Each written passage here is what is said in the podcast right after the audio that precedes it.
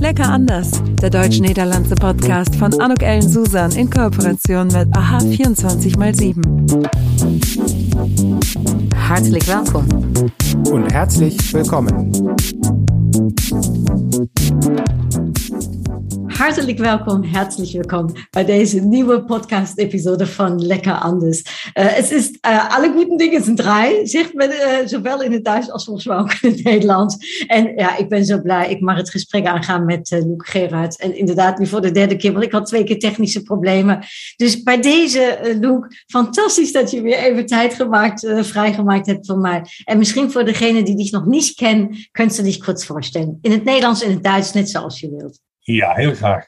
Mein Name ist Luke Gerards.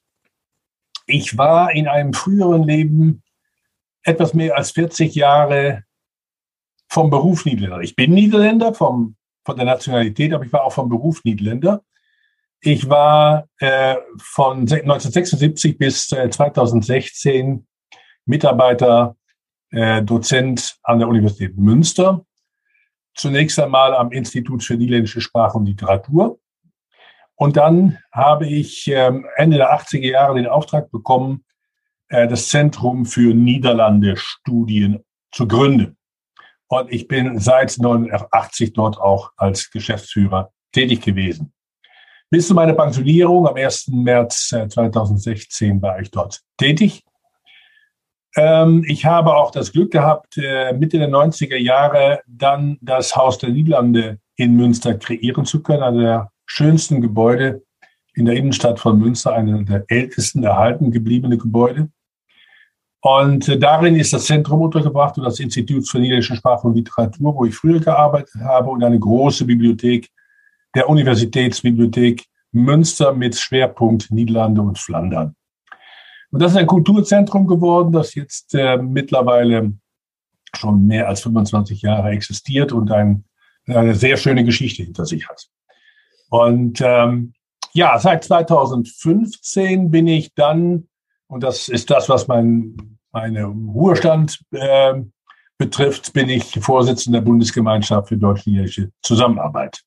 Ja, BDNZ. Uh, BDNZ, ja. En sindsdien, sindsdien ben ik dus met, uh, met uh, de, ja, met de aangelegenheden van, van de Bundesgemeinschaft bezig om de Bundesgemeinschaft wat meer uit te bouwen.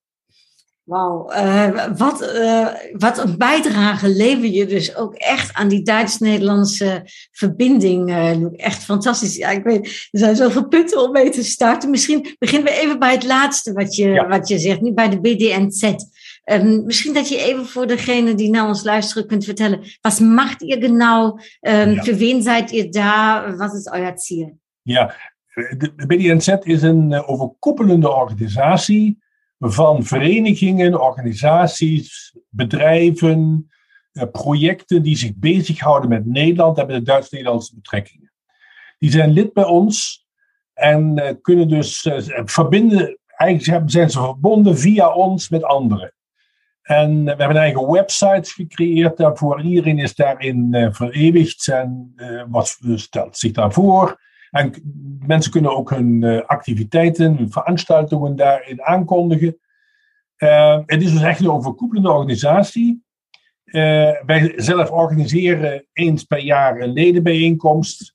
En misschien wat kleinere dingen erbij. Maar veel doen wij wat buiten naar de uitstraling naar buitenuit. Niets behalve dat we die website hebben. Die als centrale orgaan voor de Bundesgemeinschaft dient. Okay, die soll ich zeker in de Show Notes plaatsen.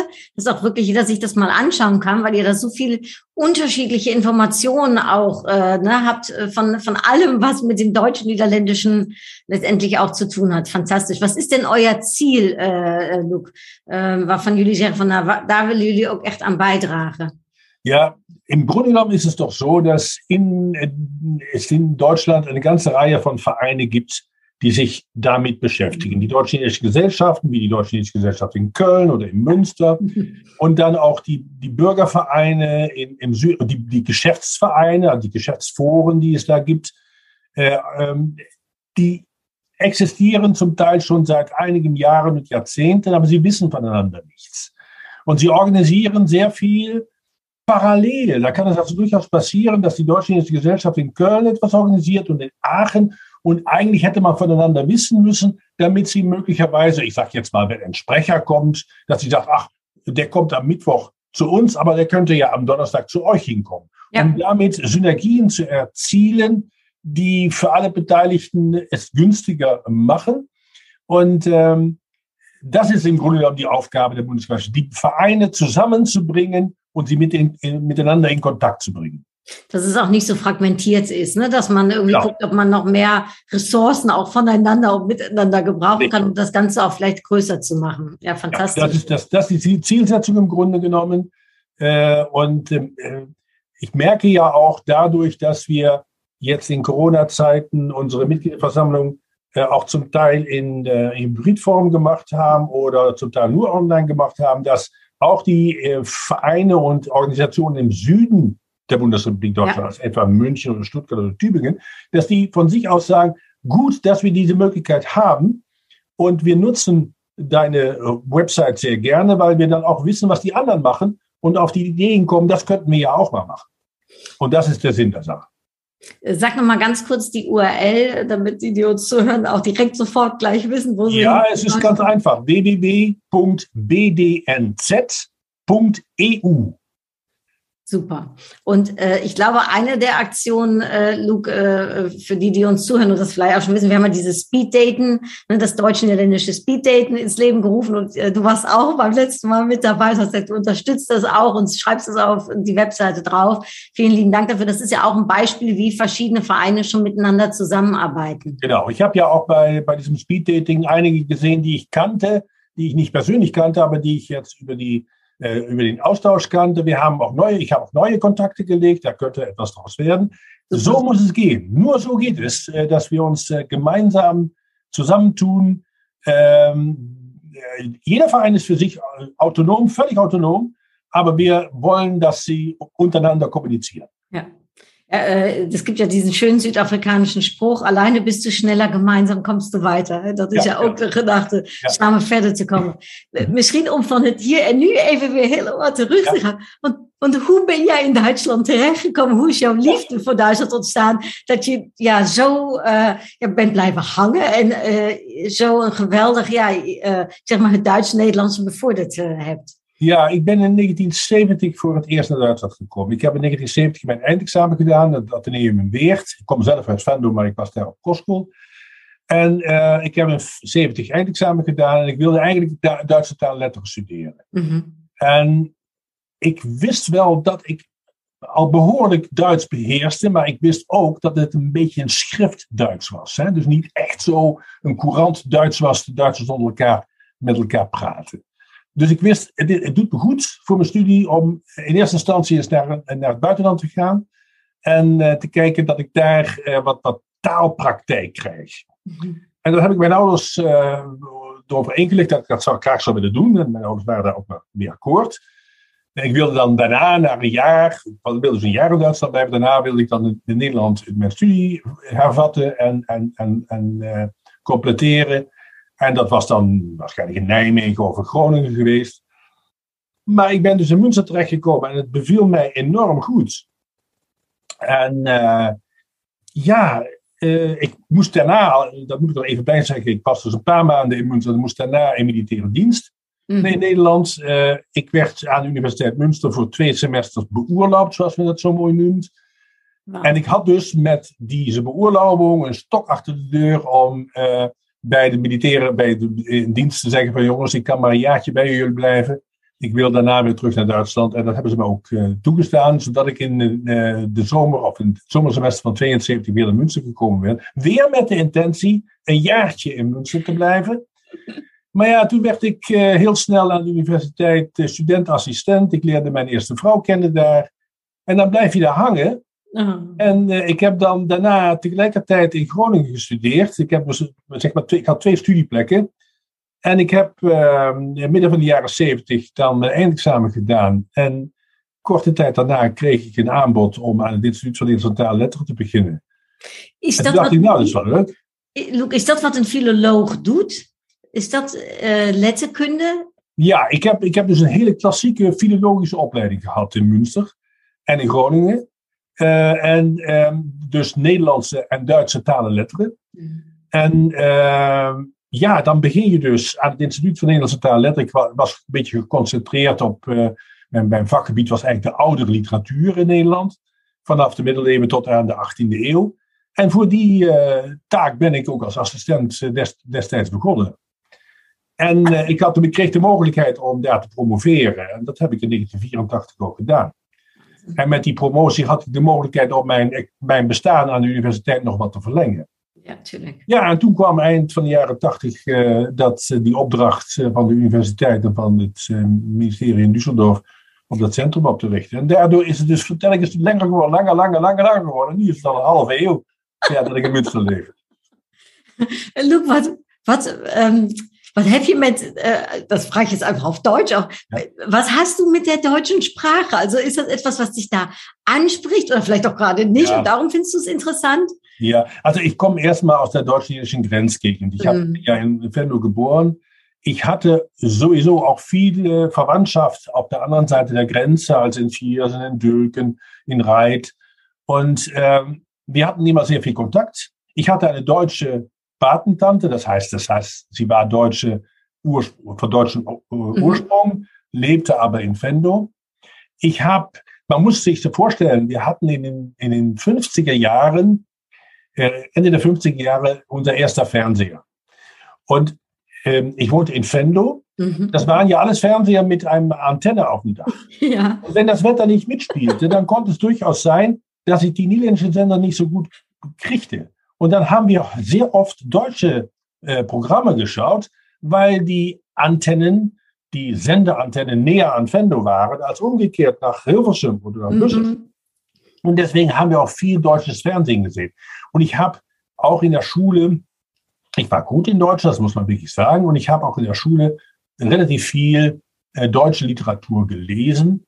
Ich hatte eine sehr, sehr gute Deutschlehrerin, die auch sehr früh schon gesagt haben, du müsstest eigentlich deutsche Sprache und Literatur studieren. Oh. Und äh, ich habe das allerdings erstmal, ich habe mich selber wirklich maßlos unterschätzt und habe gedacht, nee, das kannst du gar nicht, das schaffst du gar nicht. Aber dann, nach einiger Zeit habe ich dann doch gemerkt, dass meine Affinität mit der deutschen Sprache sehr groß war. Deutsche Sprache und Kultur im Allgemeinen, mhm. so dass ich gedacht habe, ich versuche es mal. Und dann habe ich auch gemerkt, dass ich in Münster war, ja, es geht, es geht, es läuft. Und äh, es hat mir auch sehr viel Freude gemacht. Ich habe aber auch immer sehr viel Freude an niederländische Sprachliteratur gehabt. Deswegen habe ich auch beide Sprachen studiert, habe nebenbei auch Geschichte und Politikwissenschaft studiert, ja. sodass ich eigentlich später einmal, als das Zentrum gegründet wurde, das Zentrum für Niederlandstudie, war ich natürlich prädestiniert, dort zu arbeiten, weil ich vier Fächer miteinander kombiniert habe, die für das Zentrum auch sehr sinnvoll waren. Ja, und äh, das ist. Weil dein Deutsch, das klingt ja auch, als wenn, also ist ja fast akzentlos, sage ich jetzt mal. Naja, nach einem halben Jahrhundert äh, ist es ja auch, also ich sag mal, einigermaßen angebracht, dass es akzentlos ist. Also meine Attitüde von Rudi Carell, das hatte ich nicht. Also, Rudi Carell ist auch ein halbes Jahrhundert in Deutschland gewesen, hat seinen Akzent nie verlernt. Nein, dafür war ich zu nah an der deutschen Grenze und habe äh, zu viel äh, äh, zu, zu, zu deutlich die deutsche Sprache gehört. Deswegen ist das nicht ganz verwunderlich. Ich mag auch ein bisschen Talent sein. Kann auch durchaus sein. Ja, das glaube ich sofort, Luke. Also ich habe großen Respekt vor dir und deiner Intelligenz. Äh, wie ist das denn? Weil du hast ja auch äh, Kinder. Erziehst ja. du die jetzt auch zweisprachig oder als die klein waren, ja. da habt ihr sie zweisprachig erzogen? Weißt du, lieber Anouk, das ist eine ganz peinliche Frage für mich, weil ich, nein, nein, ist alles gut. Aber äh, es ist wirklich so, ich habe ähm, äh, mit, meinen, äh, mit meinen beiden Ehefrauen immer Deutsch gesprochen. Mhm. Und äh, die Kinder sind, die beiden Ältesten sind zwar in, in den Niederlanden geboren. Ich habe zwischenzeitlich zwar in Münster gearbeitet, aber in den Niederlanden gelebt, mhm. Jahre. Und dort sind die Kinder geboren. Und wir haben dort mit den Kindern innerhalb der Familie Deutsch gesprochen und hatten immer die Vorstellung, ich muss irgendwann mal mit Niederländisch anfangen. Aber ich habe den Zeitpunkt verpasst. Denn in dem Moment, wo es eigentlich hätte sein können, sind wir wieder nach Deutschland gezogen, nach Münster gezogen. Und dann ist daraus nichts geworden. Ja, und ähm, sie sprechen nicht so gut Niederländisch, aber sie verstehen es ganz gut. Okay, super. Und äh, deswegen, äh, sie bekommen schon das ein oder andere mit, aber es hätte viel, viel besser sein können. Das werde ich äh, als Schande mit ins Grab nehmen. Da geht, geht kein Weg drauf. Das kannst du ja bei deinen Enkelkindern danach holen. Ja, ja, ja, ja genau. damit, das, damit da äh, keine, äh, wie heißt es, keine, äh, keine schlechten Vibes äh, dann sind. Nein, ja, ja, auf ja, gar ja, keinen Fall. Klar. Nein, nein, nein, klar. Du tust so viel für die deutsch-niederländische, äh, äh, sage ich mal, Kultur und äh, Zusammenarbeit. Äh, alles gut. Ja, äh, ich sage jetzt mal so, das ist ja, äh, das ist ja auch, äh, ich sag mal, etwas, was man den Kindern auch für später mal mitgeben kann. Also äh, ich selbst habe auch mit 18, ich war zwar schon zweisprachig ein bisschen, aber mit 18 habe ich es erst so richtig gelernt an der ja, Universität. Ja, ja. ja, das gilt für, meinen, für meine großen Kinder auch. Bei dem Jüngeren, der ist jetzt 20, der ist ähm, etwas weiter davon entfernt, ist sich aber bewusst, dass er Niederländer ist. Und äh, ich schließe auch nicht aus, dass er irgendwann mal den Dreh bekommt und sagt, so, jetzt mache ich's. Und dann, äh, dann lernt er es auch. Er kann es ja auch. In meiner Umgebung gibt es ja genügend Leute, die ihm äh, dabei behilflich sein können. Und ich bin da auch im Zweifelsfall optimistisch. Ähm, Luke, du hast ja, wie gesagt, also wir haben ja eine ganze Bandbreite schon gehört. Du hast ja dann noch das äh, Niederlande-Zentrum äh, errichtet, ne? Du hast ja gerade gesagt, Haus der Niederlande. Wenn du so zurückschaust, ne, was ist so das, wo du sagst, das war so das denkwürdigste oder das tollste Projekt, was du hast stemmen dürfen? Und ja, vielleicht, was, was war da für dich vor allem so spannend auch? Also, ich, das sind ein paar Punkte. Ähm, erstmal, das Zentrum wurde gegründet das war eine günstige Zeit, um ein Institut zu gründen. Das Ende der 80er Jahre, da war die Wiedervereinigung noch, noch nicht ganz da. Und das war eine sehr günstige Zeit. Die Zeit haben wir genutzt. Das ist auch sehr gut so. Super. Und es ist ein interdisziplinäres Institut. Das heißt, es ist auch etwas, was an den Universitäten noch sehr unüblich war. Mhm. Und wir haben da auch äh, das ein oder andere Strukturen zustande gekriegt, die da das Beispiel für andere Institute gibt. Das war schon sehr gut. Dann aber haben wir sehr schnell danach die Möglichkeit bekommen, dieses historische Gebäude in Münster zu bekommen als Kulturzentrum der Niederlande. Denn da in diesem Haus haben die acht Vertreter der niederländischen Staaten beim Frieden von Münster gewohnt, gelebt und gearbeitet. Und das war natürlich die Gelegenheit, die drei Institutionen der Niederlande an der Universität Münster, die ich vorhin genannt habe, darin zu vereinen und daraus ein Kulturzentrum zu machen. Das war schon sehr, sehr gut. Wow. Und ich glaube, wenn ich einen dritten Punkt nennen darf, Gerne. ich glaube, das ist auch national und international honoriert worden. Das kann man ein bisschen daran ablesen, dass als das Zentrum für Niederlandstudien 2014 das 25-jährige Jubiläum gefeiert haben, dass dann das Königspaar bei uns zu Besuch war, um uns zu beglückwünschen zu diesem Jubiläum. Und dann denke ich, wenn das möglich ist, dann ist es schon ganz gut gelaufen, denke ich. Und ich hoffe auch, dass es so weitergeht. Oh, das denke ich ja auch, Luca. Ich denke ja die ganze Zeit, wann kriegst du eigentlich eine Auszeichnung für deine Arbeit, was du alles gemacht hast? Ja, die, das habe ich auch schon bekommen, ehrlich gesagt. Ah. Ich äh, bin 2016 in Ruhestand getreten, am 29. Äh, Februar.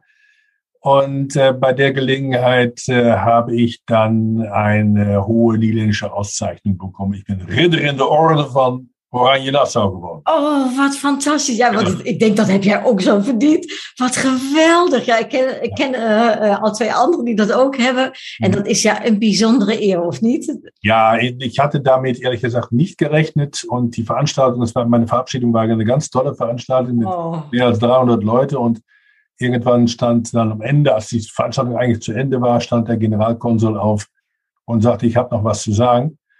Und äh, ja, dann war es soweit. Und äh, das war schon eine sehr, äh, sehr schöne Anerkennung und äh, äh, ein, gut, ein schöner Abschluss meiner, meiner beruflichen Karriere.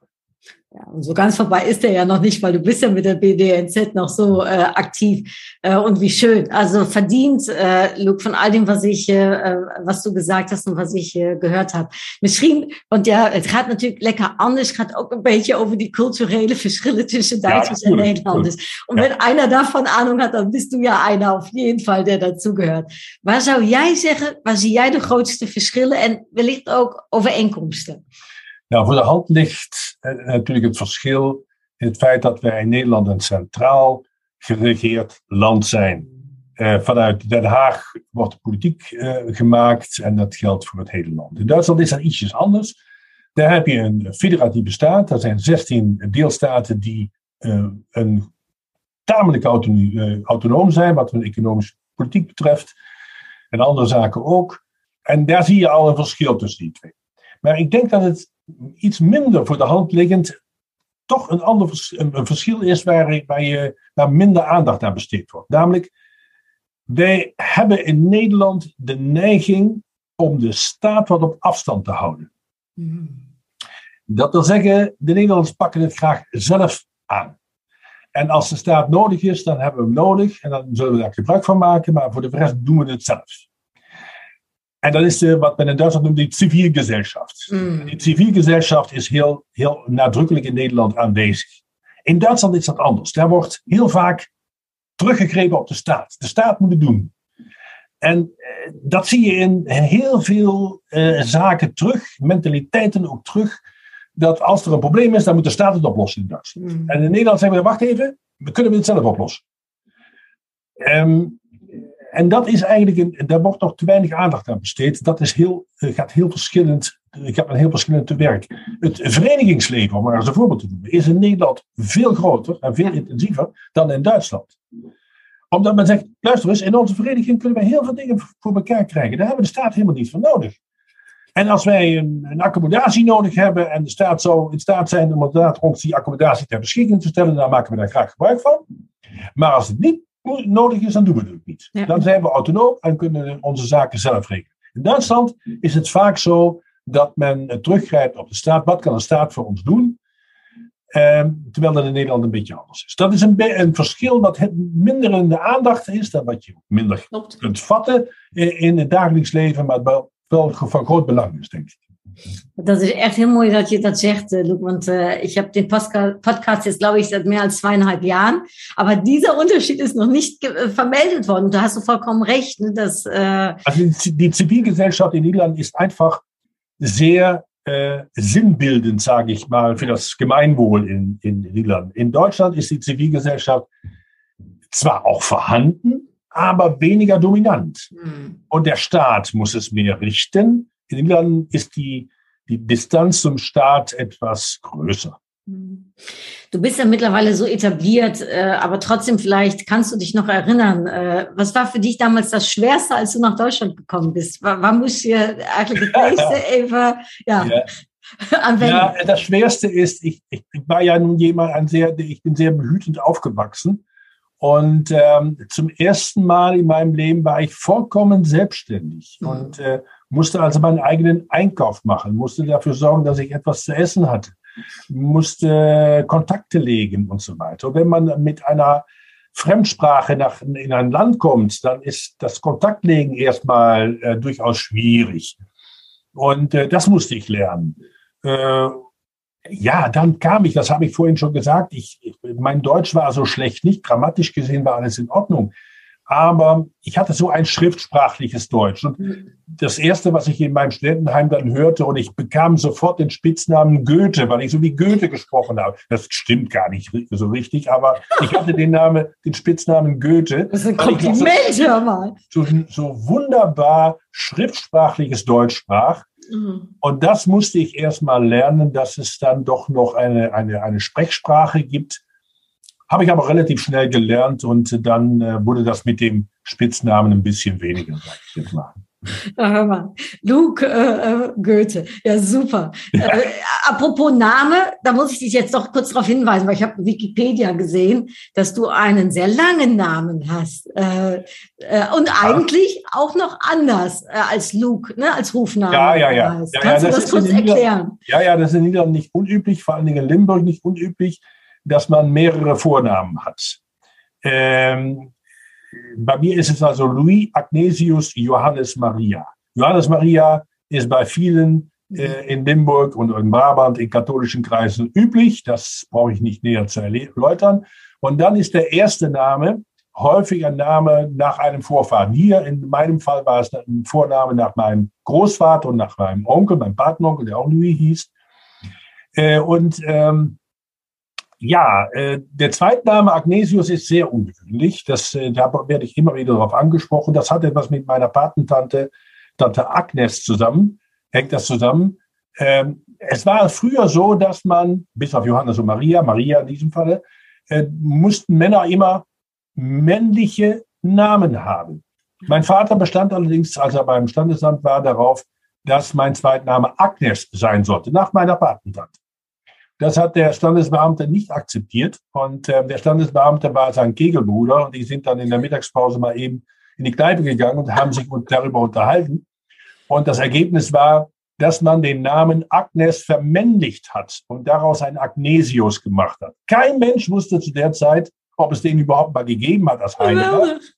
Aber äh, mein ältester Bruder hat es irgendwann mal rausgekriegt, da muss wohl irgendwo in Anatolien ein Heiliger gewesen sein, der Agnesius hieß. Und damit war alles in Ordnung. Ich habe diese vier Namen bekommen. Allerdings, was in Niederlanden auch üblich ist, dass der erste Name dann meistens noch, äh, dass nach dem ersten Namen ein, ein Rufname da ist. Von daher, dass ich, mein Rufname ist Luke, mhm. aber offiziell in allen Dokumenten steht Louis. Okay. Wow, was für eine tolle Geschichte. Bin ich froh, dass ich kurz danach gefragt habe, War.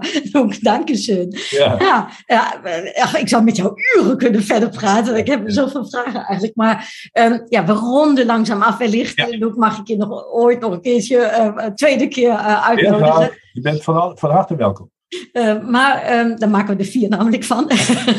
maar uh, voor nu even, aan het einde komt altijd een kleiner quiz nogmaal. Dus mijn vraag uh, zou nu zijn, ja, de Limburgse Fly oder den deutschen richtigen Kuchen? Oh, dan zou ik de Limburgse Fly toch wel nemen, want daar hang ik heel erg aan. Als ik in Limburg ben, dan, dan is dat het eerste wat ik, wat ik, wat ik, wat ik eet. De Limburgse Fly, heel graag, ja. Ja, lekker. Ik hou er ook van. Ja. Kaas of worst? Kaas. En welke kaas? Ja, de Franse kaas. De, Franse. de Roquefort, de Camembert, eh, dat, heel graag. Ik, kijk, ik heb niks tegen Gouda of Edam. Uh, uh, dat ik ook. Maar ja, de Franse kaas is toch iets heel bijzonders. Ik verbind de Franse kaas met melba toast. En dan uh, klaverjassen. Dat is hoe ik groot geworden ben. Ja, ja, ja. S'avonds na het eten dan nog een klein, hè, als kleine hapje. Ken je dat ook? Ja. Um, en dan uiteraard, ja, dat is een makkelijke diplomaat of handelsman. Oeh, dat is helemaal niet zo makkelijk. Nee? Want ik heb uh, als, al, kijk, natuurlijk is de diplomatie uh, in, in het werk wat ik gedaan heb misschien uh, van belang. Maar ik heb eigenlijk in de tijd dat ik in het centrum gewerkt heb, ook heel veel, ik zou haast zeggen, handel moeten bedrijven. Mm. Of met, met bedrijven samengewerkt. En daar heb ik heel erg veel van geleerd. En dus het is al van, van alle twee een beetje. Von alle twee een beetje. Ja, und jetzt bin ich gespannt. Bist du ein Fußballtyp? Ich, also, ja, ja, ja, ja, absolut. Ja, ja, ja. Het Duits of het Nederlands elftal dan? Nein, da, da, da ist für mich natürlich die niederländische Nationalmannschaft viel, viel wichtiger. Ich habe ganz große Hoffnung, dass wir am Ende des Jahres vielleicht in äh, Katar äh, ganz gut abschneiden. Wir mhm. haben einen Trainer, der äh, der das Zeugs hat, die Mannschaft aus dem Nichts äh, zu einer Spitzenmannschaft zu machen. Ähm, ich habe da große Hoffnungen, keine Erwartungen, Hoffnungen, mehr auch nicht. Äh, aber wir wollen mal abwarten, äh, wie das dann ausgeht. Das ist natürlich ein bisschen komisch in Katar. Das, äh, ja. Hat ein kleines Trainer, oder großes Beigeschmack, äh, muss man ja, ja, ja, auch der sagen. Trainer hat auch gesagt, was für ein Quatsch, dass wir da Fußball spielen. Ja. Aber wir müssen es halt und ich, ähm, ich bin gut, äh, bin zuversichtlich, dass wir da gut wegkommen. Währenddessen wir das hier aufnehmen, weil meines Erachtens nächste Woche, wenn ich es richtig sage, ein erstes äh, wieder äh, Übungsduell, äh, Freundschaftsspiel, ne, Deutschland versus Niederlande. Ja, ja. Voor mij staat altijd een uh, Krim um da naar te kijken. Ja, ich, mittlerweile im Laufe, wenn man älter wird, wird man etwas gelassener. Aber in früheren Zeiten äh, war das, das vor dem Spiel auch sehr unangenehm. Und während des Spiels wurde dann schon, meine Kinder saßen dann um mich herum, da war dann schon eine große Auseinandersetzung. Meine Kinder sind zum Teil auch durchaus für die deutsche Nationalmannschaft, obwohl mhm. sie im Innersten natürlich Niederländer sind. Ich bin mal ganz gespannt, wie das jetzt wird. Ich sehe das ganz gelassen. Ja, na, äh, genauso gelassen äh, schauen wir in die Zukunft. Ja, äh, der, ich sag mal, deutsch-niederländische äh, Zusammenarbeit, da hat die DNHK gerade gesagt, hat neuen Rekord äh, bekommen, ne, mit mehr als äh, 206, glaube ich, Milliarden Euro, 20 Prozent mehr als im Vorjahr. Also was das betrifft, äh, können wir da auch gelassen sein, aber wir müssen trotzdem weiter was tun. Also es kommt nicht von selbst. Nein, ähm, es kommt nicht von selbst, aber es ist noch viel Potenzial da. Die 20 Prozent ja. haben mich auch überrascht. Aber ich bin davon überzeugt, dass in den nächsten Jahren äh, der Zuwachs noch dazu da geht noch mehr. Äh, viel mehr wird. Und äh, ich glaube, dass die beiden Länder auf dem richtigen Weg sind. Ähm, und ich rechne damit, dass, es, äh, dass die Zusammenarbeit noch viel intensiver wird. Ja. Uh, dein woord in Gottes. Uh, dank je wel. Dank je voor dit geweldige gesprek. Ja, zoals gezegd, wat nog uren zou kunnen doorgaan. Ik heb grote bewondering voor wat je doet, wat je gedaan hebt. Uh, echt fantastisch. und herzlichen Dank für deine Zeit, für das Gespräch. En toi, toi, toi met al wat je doet bij de BDNZ. Vielen Dank. Hartelijk dank. Het was gezellig met jou te kletsen. En uh, ik, uh, als het nog een keer nodig is, ik ben, je weet waar ik uh, te bereiken ben. dat weet ik zeer zeker. En ik zal het ook in de show notes plaatsen, dat okay. mensen ook weten hoe ze met jou in contact kunnen komen. Prima. Of met de BDNZ. Ik verheug me erop. Ich auch. Dankeschön. Oké, okay, graag gedaan. Uh, niet ophangen, uh, uh, Lou. Maar voor iedereen die nu naar ons luistert, zeg ik in ieder geval tot ziens. Und bis zum nächsten Mal. Tschüss, doei. Das war's. Tschüss. En tot gauw. Lecker anders. Der deutsch-niederlandse Podcast von Anuk Ellen Susan in Kooperation mit AHA 24x7.